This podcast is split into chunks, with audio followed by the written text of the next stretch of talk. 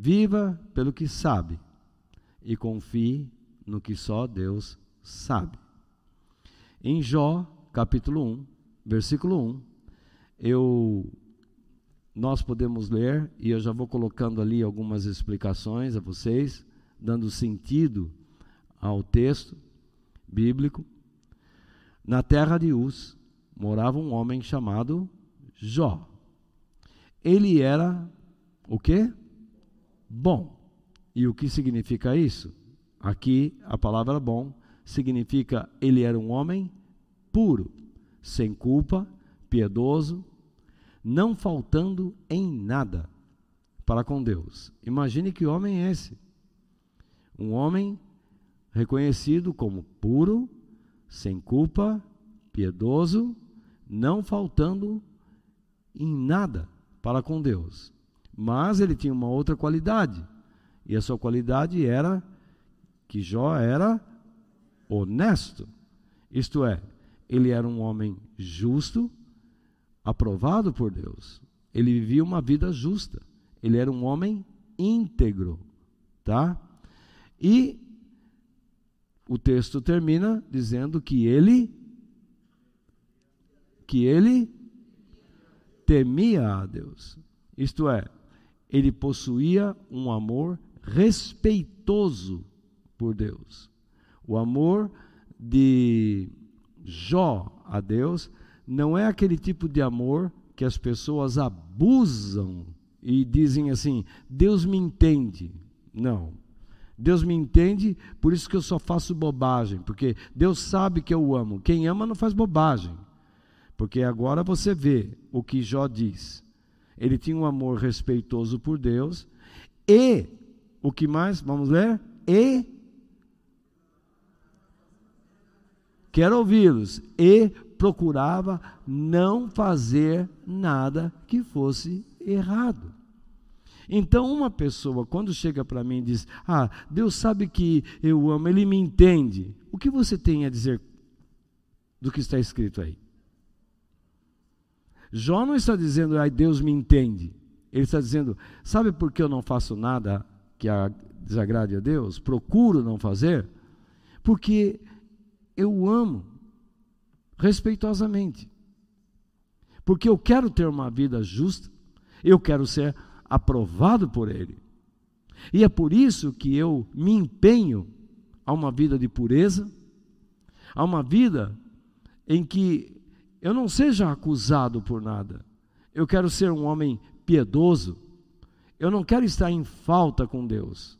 Afinal de contas, eu vivo numa terra onde pessoas precisam da vida de Deus em suas famílias, na sociedade, porque onde Jó vivia era uma terra estranha. E então eu coloco agora aqui de uma forma que você possa entender melhor o nosso texto base. Lá diz assim: na terra, isso aqui já é uma paráfrase que um comentáriozinho que eu fiz, tá? E para explicar o texto bíblico a vocês. Na terra de Uz, a leste do mar da Galileia, aquele ar não tem crase, né?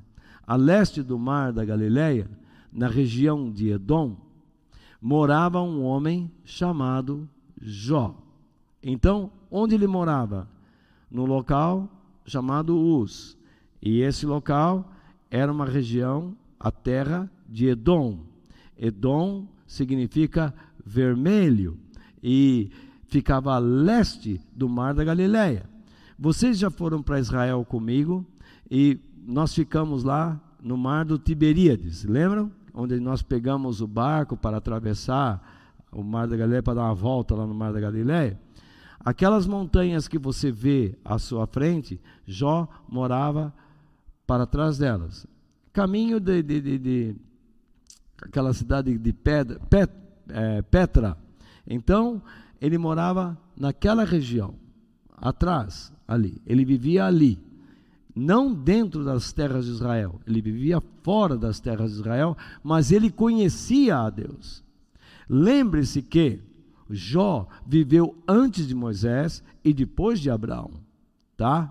E ele é reconhecido na Bíblia como um patriarca, como um chefe de, um, de um, uma família muito grande. E ele tinha então muitos animais. Né? Assim também era Abraão. Abraão era um patriarca. Então, ele era reconhecido por ser muito fervoroso e puro de coração. Jó era um homem sóbrio, equilibrado. Ele era um homem maduro, equilibrado, ele sabia pensar. Ele era íntegro, justo, dedicado a Deus e seu verdadeiro adorador. Jó era um homem que adorava a Deus. Mas lembre-se, na época de Jó, a lei de Moisés, os que nós chamamos os dez mandamentos, ainda não haviam sido dados. E ele conhecia Deus. Então você percebe que uma pessoa, para amar a Deus, ele não precisa dos dez mandamentos. Ele precisa dessas qualidades aí. Tá? Os dez mandamentos foram dados por Moisés para regular a vida de uma nação, para trazer ordem a uma sociedade. Mas se um homem viver dessa maneira, ele também impacta uma sociedade com a ordem divina, com a organização divina, com a saúde divina, com o bem que Deus pode fazer às pessoas. Então, Jó era um homem sóbrio, íntegro, dedicado a Deus e seu verdadeiro adorador ou servidor. Jó servia a Deus. Puxa, mas não tinha a Bíblia, não tinha a, a, os dez mandamentos, e ele servia a Deus? Sim. Mas como ele fazia isso? Isso veio lá de Adão, tá? Veio lá de Adão. Então, vejam lá. Jó demonstrava um amor respeitoso para com o eterno e, por isso, por essa razão, evitava praticar qualquer ato que desagradasse a Deus. Então, tome muito cuidado com essas pessoas que chegam até você e dizem assim: Ah, sabe por que eu não consigo melhorar? É, porque, sabe, ninguém é de ferro. E, e, Deus me entende, Deus sabe que eu sou fraco, e Ele é forte, e, e Ele vai me aceitar do jeito que eu sou, Ele me aceita desse jeito. Não, Deus não aceita. Ele não aceita. O que Deus exige das pessoas é obediência, é compromisso, é que vivam debaixo da sua aliança. Agora eu faço uma pergunta: por que Jó buscava uma vida espiritual fervorosa, honesta, desviando-se de tudo o que era espiritual e moralmente errado. Por que ele se afastava disso? Porque Jó é um exemplo de alguém que se afasta daquilo que desagrada a Deus. Porque ele cultivava no seu coração o amor, o amor respeitoso a Deus o temor, que nós chamamos de temor a Deus, de reverência. Jó era um homem que demonstrava, tá? Demonstrava, revelava um amor profundo por Deus, mas com respeito. É um amor que conhece os seus limites. É um amor que não se excede. É um amor que não se inflama pela inconsciência é um amor que cresce conscientemente. Ele é baseado em regras. Se nós voltarmos a esse texto que está aqui na tela, eu peço até que vocês voltem aqui na tela, e quando nós pensamos nessas coisas, ó, Jó era um homem, é, era reconhecido por ser o quê? Fervoroso e puro de coração. Eu pergunto, isso é dom de Deus? Hein? É ou não é? Claro que não. É necessário muito exercício para chegar a isso. É necessário muito sacrifício, renúncia para chegar a isso. Então, isso Para se chegar nisso é necessário que você estabeleça o que? Regras, leis, leis pessoais. Ou não é verdade? Não é isso? Aí, quando um ônibus para, ou um trem para, quando abre a porta, como é que você entra nele? Você voa para dentro? Ou você dá passos com cuidado? Dá passos com cuidado. Porque você cria uma regra. Você não se joga para dentro de um veículo. Você entra com cuidado. Não é isso? Aí você pensa, mais ainda, Jó era um homem sóbrio, íntegro, justo, dedicado a Deus e seu verdadeiro adorador e servidor, ele servia a Deus. Isso é dom de Deus? Claro que não. Isso é uma decisão dele. Ele queria ser assim, porque ele sabia que isso agradava a Deus. Isso traria a ele benefícios, muitos benefícios. Então, Jó expressava às pessoas o seu amor por Deus e por isso Jó revelava às pessoas. Então, quando revelava às pessoas a pessoa de Deus, e por isso que o verso 1 nos diz que Jó era reconhecido, porque Deus está falando, tá? Na, o Espírito Santo está falando lá naquela cidade, naquela região, morava um homem. Essa é introdução. Deus dá o um endereço, a cidade existiu. Existem lá, se cavocar ali, vai achar os habitantes de Uz, os habitantes, os edomitas, vão achar utensílios deles. A história de Jó existiu. Tá? E Jó viveu por ali e impactou pessoas. Agora, este era o estilo de vida de Jó. Por isso eu coloco esse texto também. Esse estilo de vida, o qual nos é exposto pela vida de Jó, revela o que? Que não devemos confiar em nós mesmos e em crenças que nos deem alguma comodidade à alma. Tem gente que cria uma doutrina para se garantir. Tem gente que cria uma ideia para se garantir. E isso é errado. Na vida com Deus não existe conforto, gente. Não dá para ter conforto. Toda hora é pressão.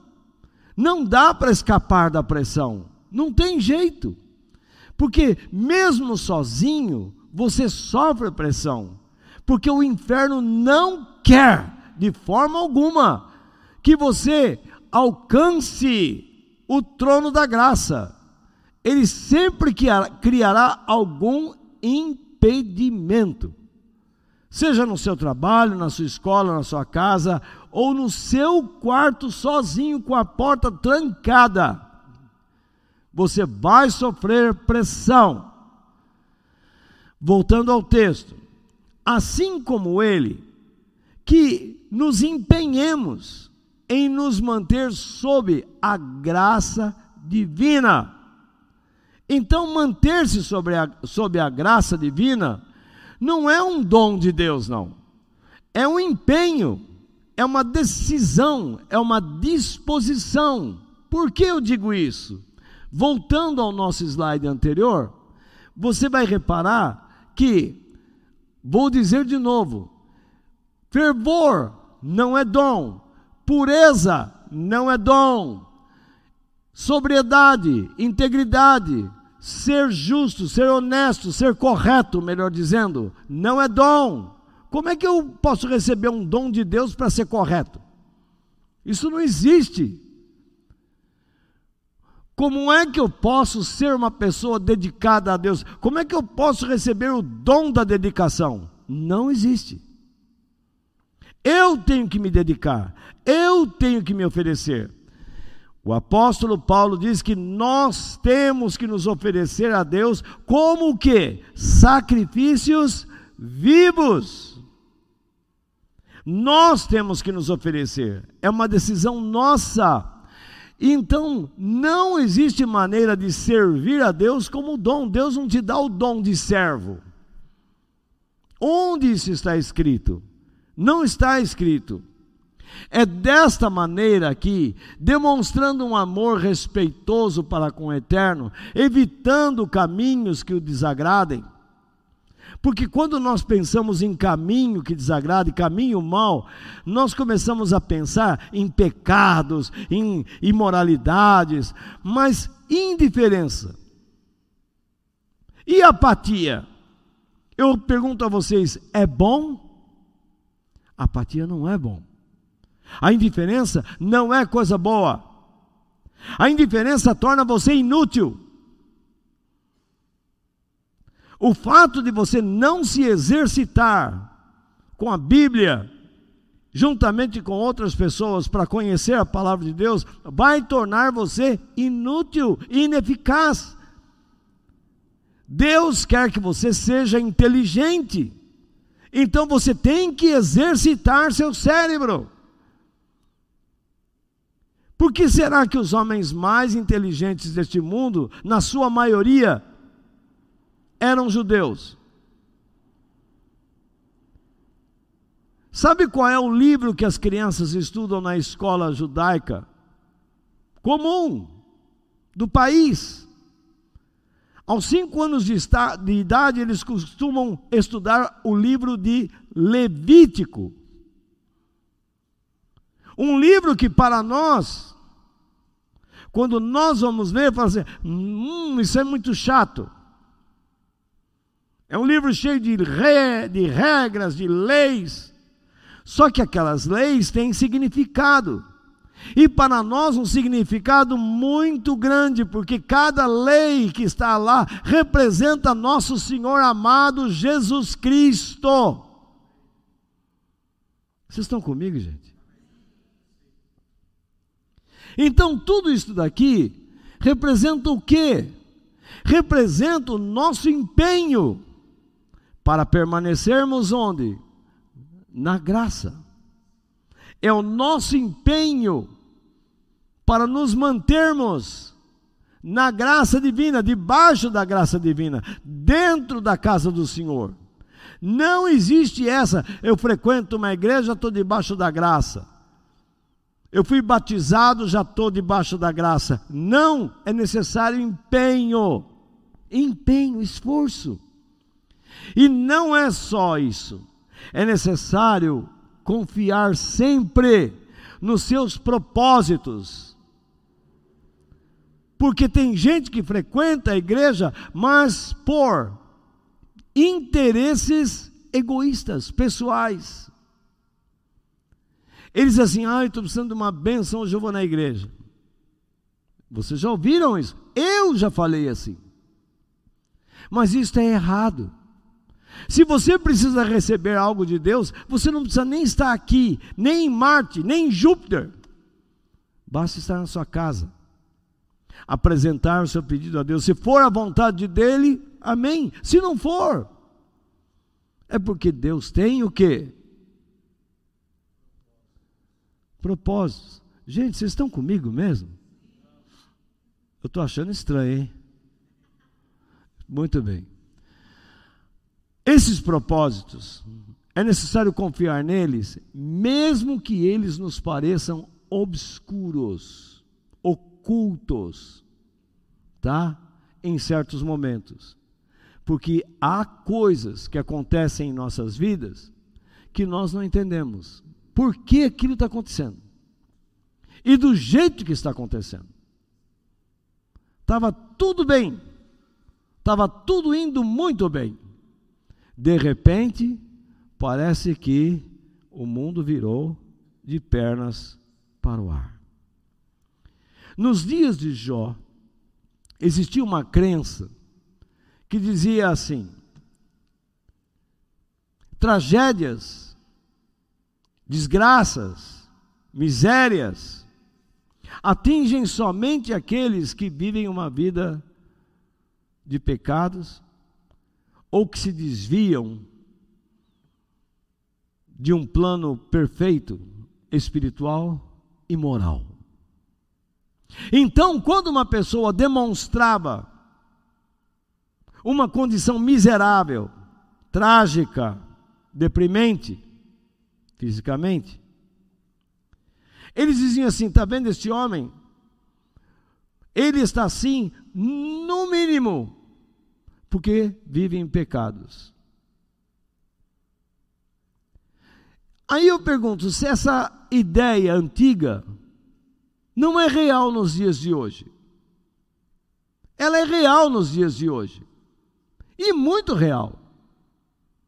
Eu conheço muitas pessoas para as quais foram feitas indagações, questionamentos. Como é que você pode ser um filho de Deus e estar nessa condição?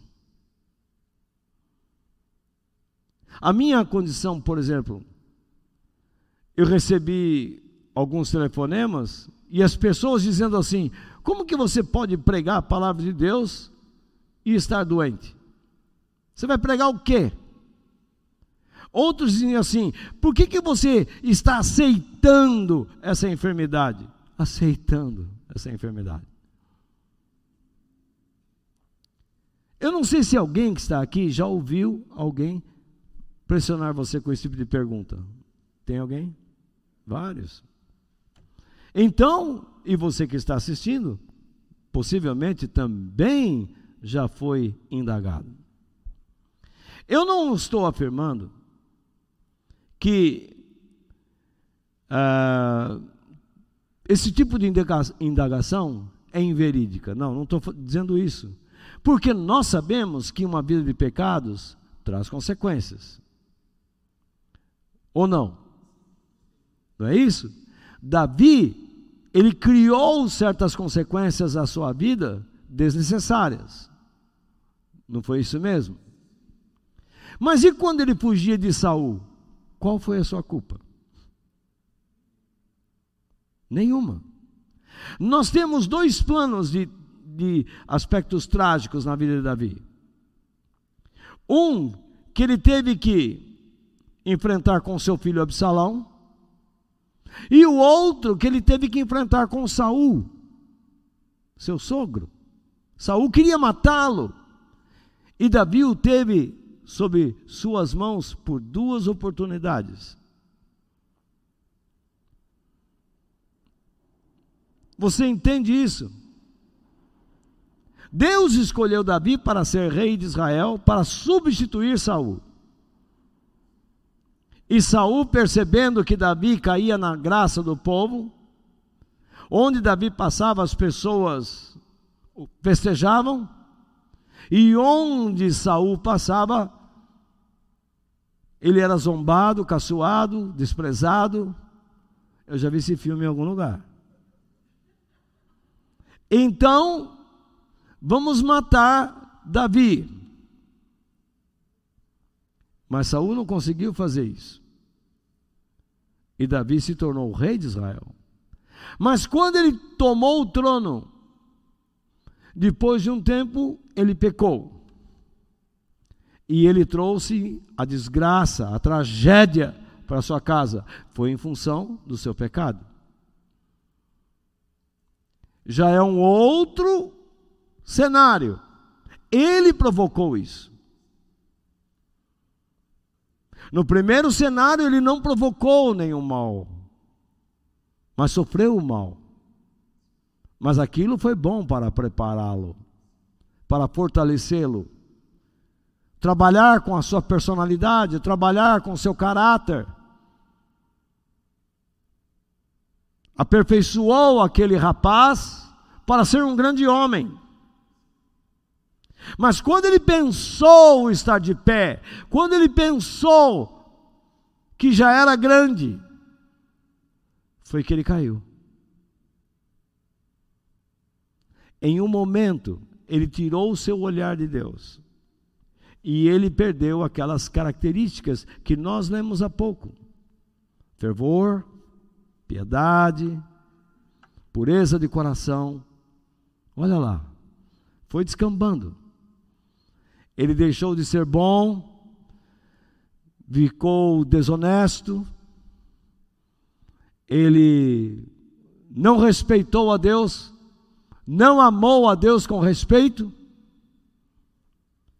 e o resultado foi claro. Em vez de se desviar do que era mal, ele abraçou o caminho do erro.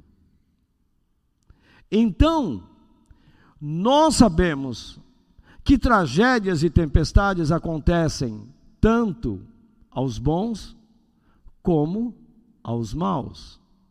Porém, faltou uma vírgula ali, os bons têm sua vida edificada sobre a rocha eterna, que é Cristo Jesus. Enquanto os maus edificam suas vidas sobre a areia. Você se lembra o que Jesus disse lá em Mateus capítulo 7, versículos 24 ao 27?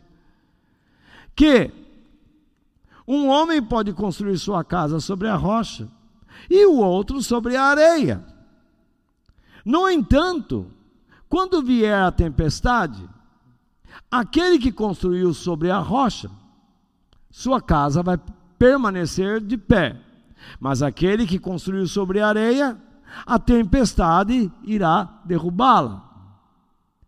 Mas repare que Jesus não excluiu este e nem aquele de sofrerem o impacto de uma tempestade.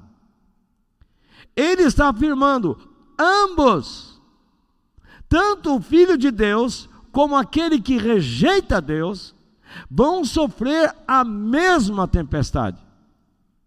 Vão ter o mesmo problema, os mesmos problemas. Vão sofrer as mesmas tragédias. Então, tira fora da sua cabeça essa ideia que quando eu estou andando com Deus, eu estou seguro, nada vai me acontecer, eu não vou ter problema algum. Isso não é verdade. Aquilo que eu trouxe, estou trazendo a vocês hoje, eu não vou dividir em pontos. Eu quero falar isso num aspecto devocional, que vocês entendam a ideia.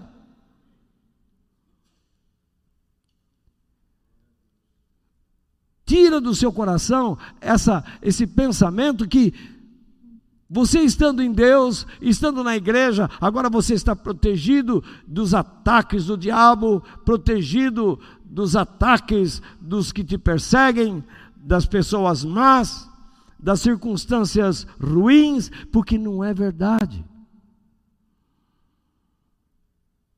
Aquilo que afeta o mundo afetará a nós. O mundo está se encaminhando para uma situação terrível. Por isso que Jesus falou que antes da sua volta, a igreja terá que enfrentar um momento chamado princípio das dores. Não a grande tribulação, como alguns pensam aí. Porque depois do capítulo 3 de Apocalipse, não se fala mais em igreja. O capítulo 4 já mostra uma visão no céu e as pessoas todas lá na presença de Deus. E quando você vai lendo o livro do Apocalipse, ele vai subindo e descendo, subindo e descendo. Ele vai fazendo isso assim, ó, uma onda, uma parte no céu, outra parte na terra, uma parte no céu, uma parte na terra. O que acontece no céu e o que acontece na terra. E na terra você não tem mais a igreja. Graças a Deus. nós não teremos que conviver com o anticristo. Mas temos que conviver com anticristos, que está cheio por aí, preparando o caminho daquele que vai engolir todos esses bobalhões. Porque o mal é assim. O mal não respeita a si próprio. Se você trabalha para o mal, ele vai acabar com você do mesmo jeito. Não pensa que ele vai abraçar você, ele vai te engolir, ele vai te destruir.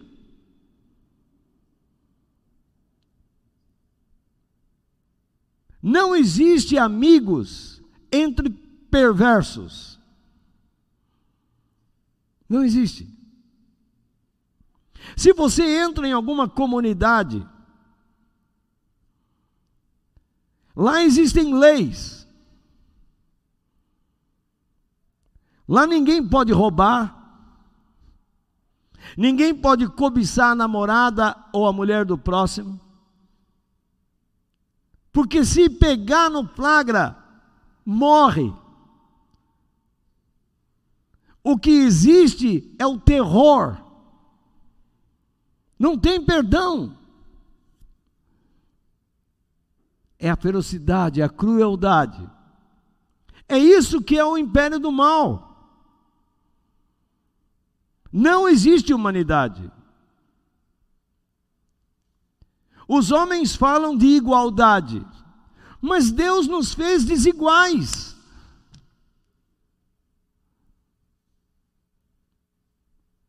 Como pode existir igualdade entre o brasileiro e o boliviano? E o paraguaio? E o africano? E o alemão? E o siberiano? E o da Mongólia? Não pode, são culturas diferentes. O que pode existir não é igualdade, mas unidade. Para existir unidade é necessário que nós voltemos o nosso olhar para um foco. O foco é aquele que nos converge, que nos une. Uma igreja não é composta por seres iguais, mas por pessoas desiguais. Por isso que a palavra de Deus diz: nós temos um só Senhor, uma só fé, um só batismo. Nós deveríamos estar olhando na mesma direção, mas criamos doutrinas que acomodam as nossas almas em mentiras, em falsidades. E depois saímos por aí, por que a igreja se separa? Porque você separou. Eu estou dizendo para você que essas coisas que nós lemos não são dons de Deus, parte de você.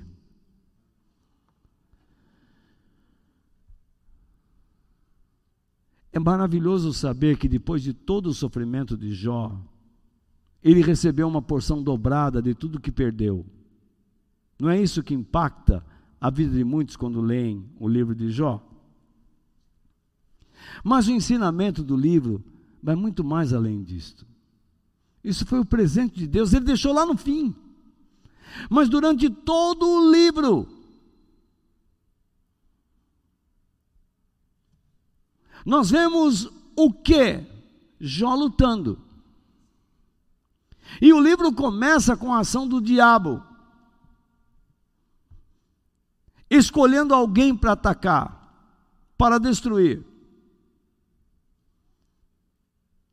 E nós temos a ideia que o diabo sempre vai procurar o mais fraco. Mentira! O diabo sempre vai procurar o mais forte.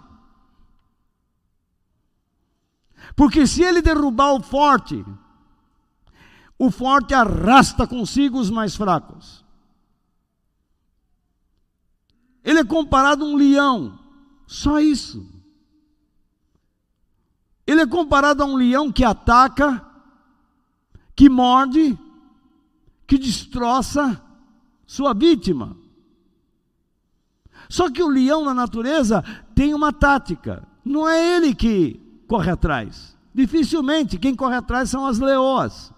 A mulher tem que trabalhar pelo homem. O que é o correto? As leoas saem em bando e vão atrás da vítima e matam. Só que elas não comem. Aí vem o leão. Deixa para o pai. Aí ele vai lá, come a parte dele, olha do lado, suas jubas cheias de sangue, comeu o melhor das vísceras, que é assim que o animal come.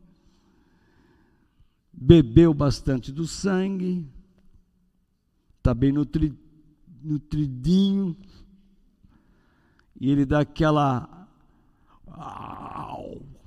Uau!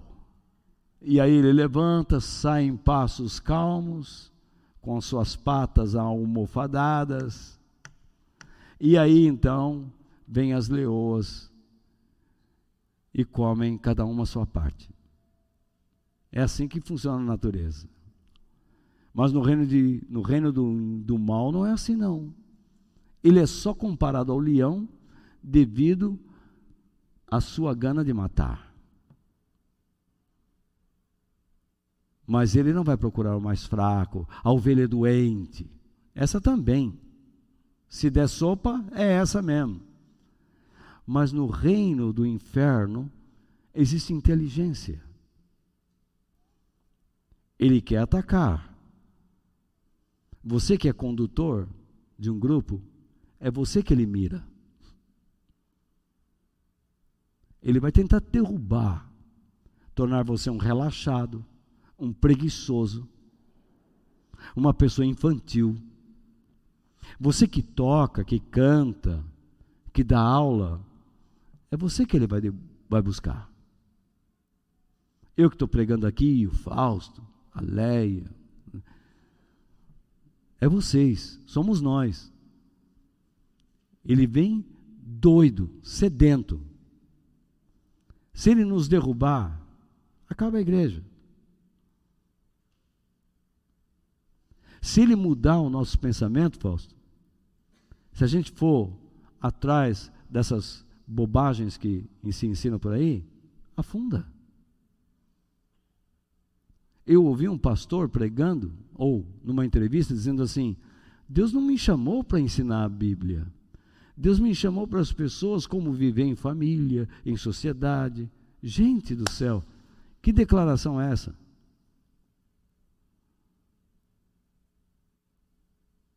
Que absurdo. Ele pensou que estava agradando, mas ele pensou que ele consegue enganar. E consegue. Mas não quem conhece a palavra de Deus.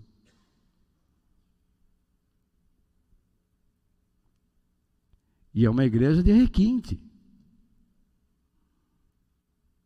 Era aqui perto. O camarada está totalmente afastado da verdade. Alô? Então, é necessário que se tome muito cuidado com o tempo que nós estamos vivendo. O diabo virá em cima do forte. Dentro de uma casa, quem ele vai atacar? Por meio do filho, ele quer atingir o pai e a mãe. Se vocês não forem fortes, cai. Numa igreja existem as pessoas que não fazem nada, ineficazes. Você acha que ele vai perder tempo atacando esse tipo de gente? Já está na mão dele. A ineficácia, a indiferença, a falta de fruto, é a marca de quem já está a trabalho dele consciente ou inconsciente. Ele não vai se preocupar com essa pessoa, mas aquela pessoa que ora, que estuda, que quer fortalecer alguém. Ah, tanto isso é verdade que eu estou dizendo a vocês, que o apóstolo Paulo diz: todo aquele que quer viver uma vida fervorosa, piedosa, sofrerá perseguições. Tira da sua mente que a vida cristã é uma vida de bênçãos e de calmaria, porque não é. São ataques e mais ataques. O livro de Jó é um livro maravilhoso. E a sua ênfase não está no que Jó recebeu mas está em como Jó viveu. no que ele expressou. Ele expressou humanidade. Ele expressou altos e também baixos. Jó explica como um homem enfrenta suas adversidades olhando para a eternidade, porque Jó falou sobre ressurreição, falou sobre ver o Messias. Mas como ele sabia disso lá atrás? Porque essa tradição oral vem lá de Adão, veio passando. Enoque não perdeu, e Jó também não perdeu. Mas outros abandonaram isso. Nós já lemos a história de, da Torre de Babel.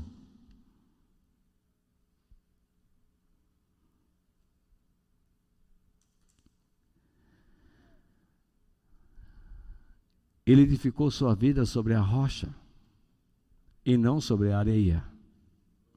E por isso ele foi enfrentando tudo. Satanás atacou seus bens, atacou sua família, atacou sua vida, mas não conseguiu destruir sua fé. Não conseguiu destruir o seu amor a Deus. O Evangelho da Prosperidade prega que Deus quer que você tenha tudo, e quando você não tem, o que você faz? Desiste. Algumas pessoas vêm a esta igreja, ouvem uma pregação como essa e diz assim: "Ah, mas não, isso não me dá esperança.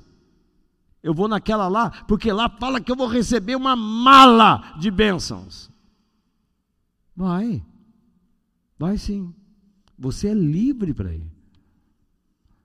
Ao final de contas, o reino de Deus é um reino teocrático democrático. É um termo, são duas palavras compostas, mas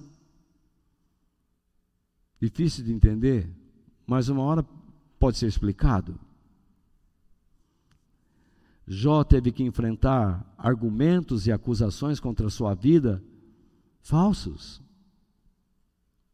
E ele também teve que enfrentar pensamentos e palavras que ele mesmo disse que se arrependeu.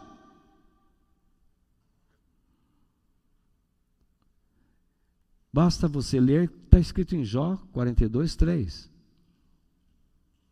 Tu me perguntastes como me atrevi a pôr em dúvida a tua sabedoria.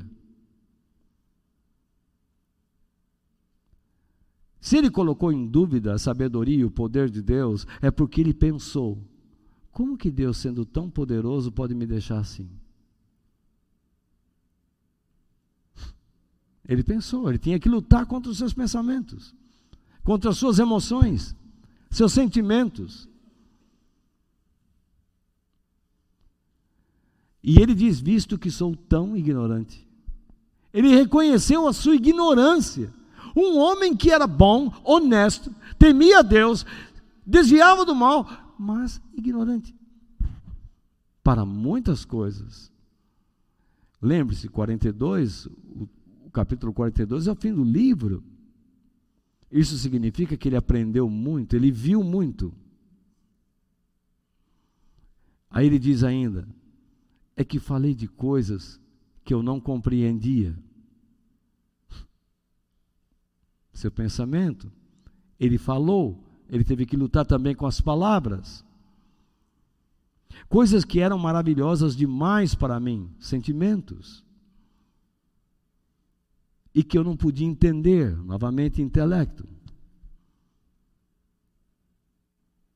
Tem gente que está na igreja, tem uma Bíblia na mão, carrega para cima e para baixo e não luta com a sua mente.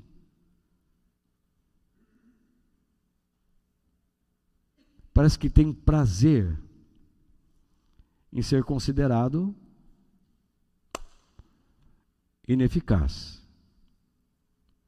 Imagine só o exemplo deste homem àquela sociedade. Imagine a sua história sendo contada por suas filhas e pelos seus parentes. Imagine só. Muitos nos dias de hoje encontram na história de Jó inspiração, força para enfrentar suas adversidades e se manterem na fé. Mas há um, uma coisa que eu quero que vocês leiam comigo. Muitos viriam até Jó para ouvir a sua história contada por ele mesmo. Entretanto, a causa da história que causou sua tragédia se deu aonde? Na eternidade. E nunca lhe foi contada. Essa história Jó não conheceu. Já já nós vamos ler a história. Se vocês quiserem. Essa história que não foi contada a Jó foi revelada a quem? A Moisés, a quem eu acredito ser o autor deste livro rico de ensinamentos maravilhosos. Isso é, é fantástico. Tem coisas na sua vida que você nunca vai saber. Deus não vai te contar. Outro vai falar a respeito da tua experiência.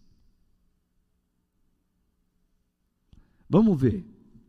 A história que Jó, que não foi contada a Jó, se passou na eternidade e está aqui.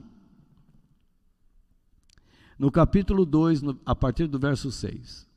Chegou o dia em que os servidores celestiais, isto é, os anjos, vieram apresentar-se vieram para servir, para assumirem suas funções diante de Deus. Receberem ordens, prestarem contas. Foi isso que eles foram fazer.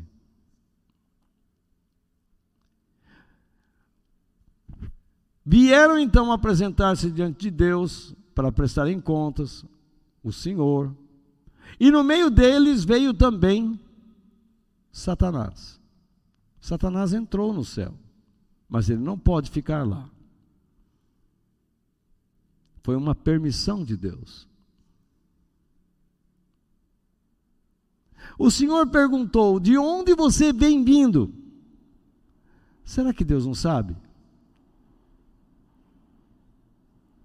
Você acredita na onisciência de Deus ou não? Deus sabe, mas queria ouvir dele. Satanás tentou enganar e respondeu: E se dando uma volta pela terra, passeando por aqui e por ali. E eu peço que você compare essa voltinha de Satanás com 1 Pedro 5,8, onde ele é comparado ao leão, procurando alguém para tragar, para engolir, para destruir. E Deus está sabendo disso, ele já viu então, o Senhor disse: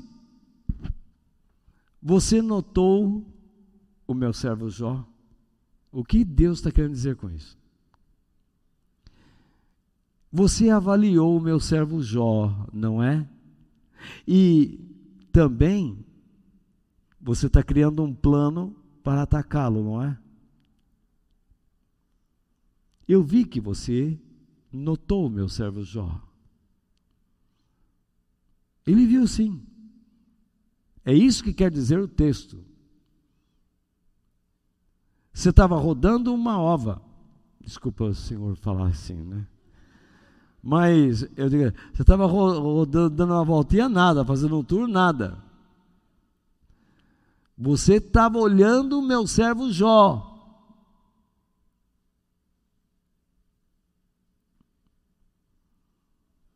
Os demônios muitas vezes ingressam em nossas vidas pensando que Deus não está vendo, Ele está vendo, mas criando ciladas para nos destruir. Então Deus diz para Satanás: No mundo inteiro, olha como se parece com o verso 1. As pessoas reconheciam Jó daquela maneira e Deus diz quem ele era como ele também reconhecia, como o céu o reconhecia. É confiança de cá e confiança de lá. Isso é entrosamento. Eu ensinei a vocês que fé não é só eu acredito para receber. Fé significa uma pessoa, uma pessoa de fé significa alguém que é confiável a outra pessoa. Por isso que fé significa fidelidade, lealdade. Você começa a namorar com uma pessoa, mas não é confiável. Você é infiel, o marido infiel, a esposa infiel, o amigo infiel. Não é confiável.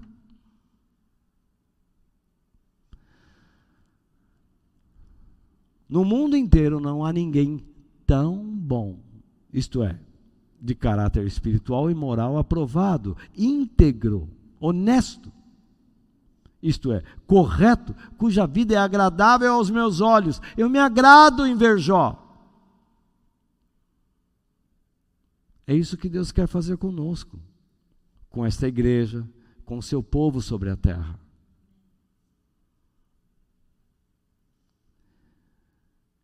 Não há ninguém honesto como ele. Ele, Jó, me teme, isto é, ele me respeita. Eu falei sobre o amor respeitoso. Ele me respeita e me é submisso. Jó era obediente. Mas como obediente não tinha a palavra, não tinha os dez mandamentos, mas tinha a história de Deus, tinha a história de Adão, tinha a história de Abraão, tinha a história de Caim, tinha a história de Sete, tinha a história de Noé.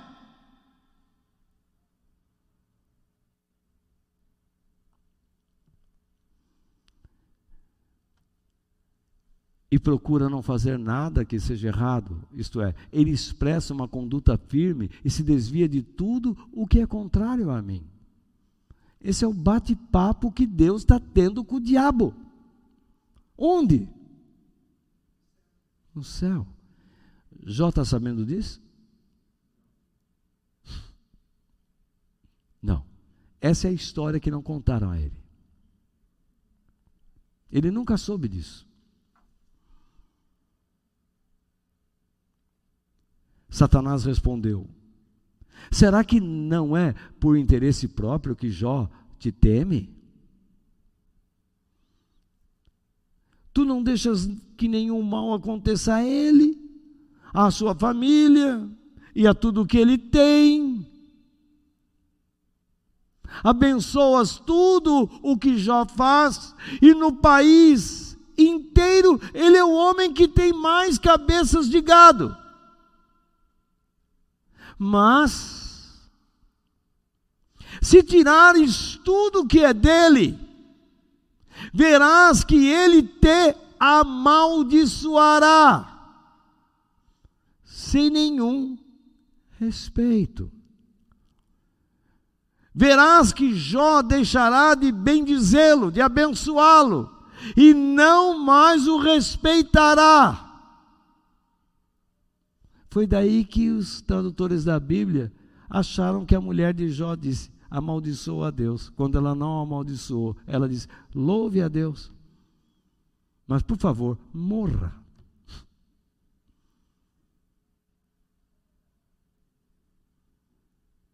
É a tal da, da semântica. Né? Você olha o texto, você vai buscando alguma coisa que se adapte com, e faz bobagem. Em todas as Bíblias. Por isso que eu digo para você: para com essa conversa. Essa é a Bíblia certa, aquela Bíblia errada, essa é a melhor, aquela é a pior. As piores são essas que vivem trazendo comentáriozinhos embaixo. Essas são as piores. Cada um escreve o que quer. A melhor Bíblia é aquela que você pode sentar na sua igreja e poder ouvir e depois discutir com os seus irmãos em grupos menores, durante a semana pelo WhatsApp. O que, que você aprendeu? O que, que eu aprendi? Meu Deus, será que eu entendi certo? Você volta, escuta, volta, vê tal. É isso, faz análise. Como os berianos faziam com a pregação de Paulo. Mas aí, para terminar, o Senhor disse a Satanás: Pois bem, já que é assim que você pensa de Jó, faça o que quiser com tudo que Jó tem, mas não faça nenhum mal a ele mesmo. Esse mal aí não é ele, sabe, criar uma doença, qualquer coisa. Não, é mais que isso.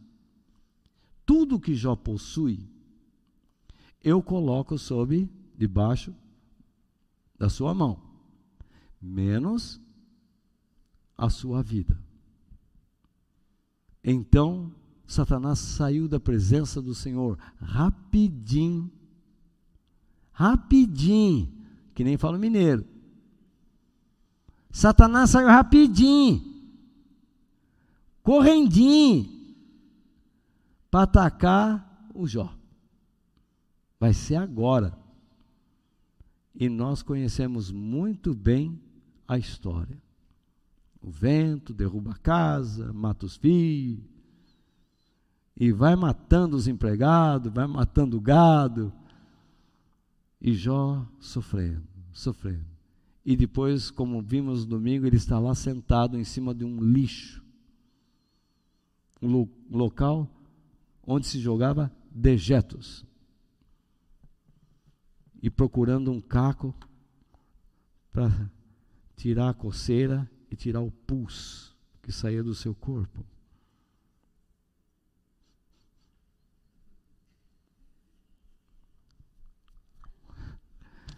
Jogando tudo fora. Essa é a história.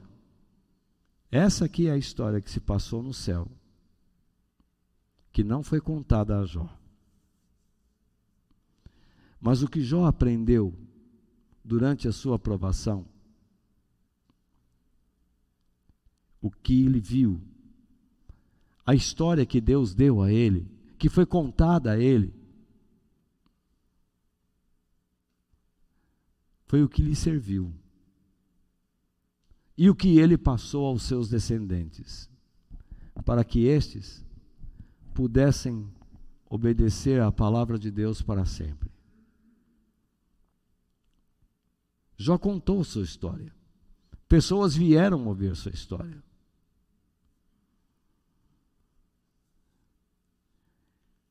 Interessante que Moisés, a quem eu acredito ser o autor do livro, disse uma coisa assim: as coisas ocultas pertencem a Deus.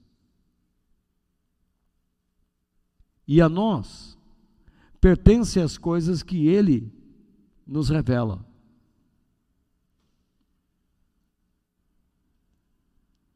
O termo pertencer aí significa muito mais do que saber. Mas nós não temos uma definição tão profunda. O que Deus está dizendo é: aquilo que eu não te mostro, deixa comigo mas faça o que você sabe, sabe fazer e deve fazer. Escondi a tua palavra no meu coração, esconda. Medita nela dia e noite, medite. Busque uma vida cheia do Espírito Santo, busque. Não se embriague com vinho, não se embriague. Ame o seu inimigo, crie uma estratégia para fazer o bem a ele. Tudo que está escrito na Bíblia é o que Deus nos deu. Por isso que eu termino dizendo: diante do que vemos, perseveremos e confiemos em Deus. Diante do que vemos, perseveremos e confiemos em Deus a fim de desfrutarmos o que ainda não vemos. Ante a tudo que vemos, nós devemos ser perseverantes, demonstrar fidelidade, força, coragem, Porque existe algo que nós não vemos. E é isto que Deus vai nos dar em tempo oportuno. Pedro também disse: humilhem-se debaixo da poderosa mão de Deus, para que no tempo certo Ele os honre. Eu espero que este ensinamento tenha trazido força, coragem a todos vocês e que possa levantar sua vida. Você entendeu sobre a vida de um homem a quem Deus escondeu parte da sua história, mas revelou a nós, para que nós soubéssemos da história que Jó não soube. E então nós entendemos que Jó sofreu tudo aquilo, não foi por culpa dele, mas foi por uma, como eu diria, um acordo entre o céu e o inferno. Por causa da vida de Jó, muitas doutrinas falsas caem por terra. Se Jó não tivesse existido, se o, dia, se o diabo não fosse tão arrogante, nós não aprenderíamos lições tão maravilhosas. E Deus usou o mal para ensinar o bem. Confiemos em Deus. Em nome do Pai, do Filho e do Espírito Santo. Amém.